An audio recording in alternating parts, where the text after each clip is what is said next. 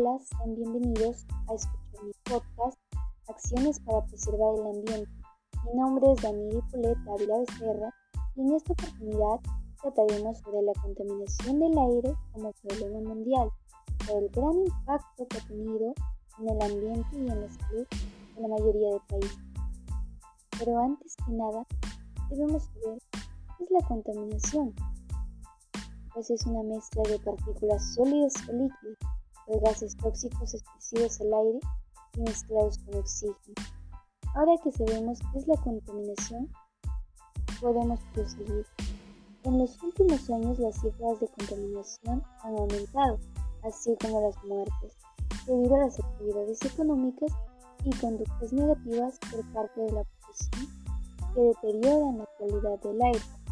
Pero se preguntarán, ¿Qué actividades contaminan el aire?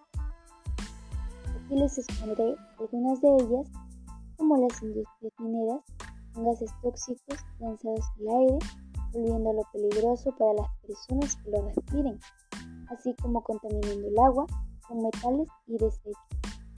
El fuerte olor de la basura llegando a los hogares, los medios de transporte que dañan la salud pública con sus agentes contaminantes y tóxicos de efecto invernadero. La quema de desechos tóxicos que genera humo con gran cantidad de sustancias químicas dañinas. Las actividades agrícolas con pesticidas y contaminantes del aire como el agua. La tala de árboles con la que se pierde el hábitat de millones de especies que incluso mueren.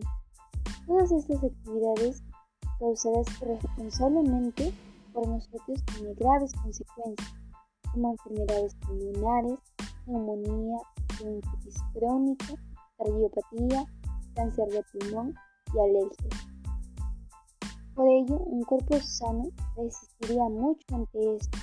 Así podríamos buscar soluciones creativas que ayuden al ambiente y a la salud de todos.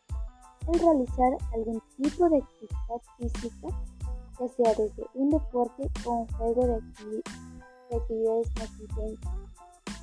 Acompañado de dietas sanas y equilibradas, ayudará mucho en nuestro rendimiento.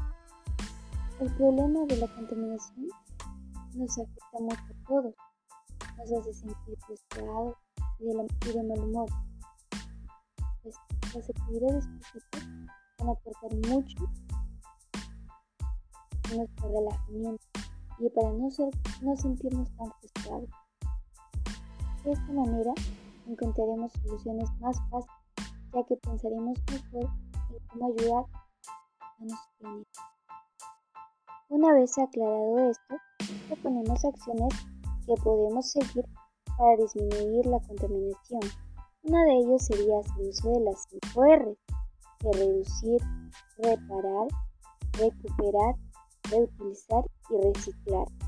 Tendremos una vida más responsable con el medio ambiente desde nuestro propio hogar, desde sembrar árboles que ayudan ante el calentamiento global, comprar productos con, con marcas que apoyan la causa, cuidar las zonas verdes de las ciudades porque son el pulmón de oxígeno para nosotros.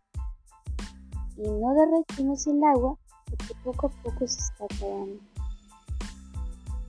Las futuras generaciones necesitan este recurso, así como nosotros.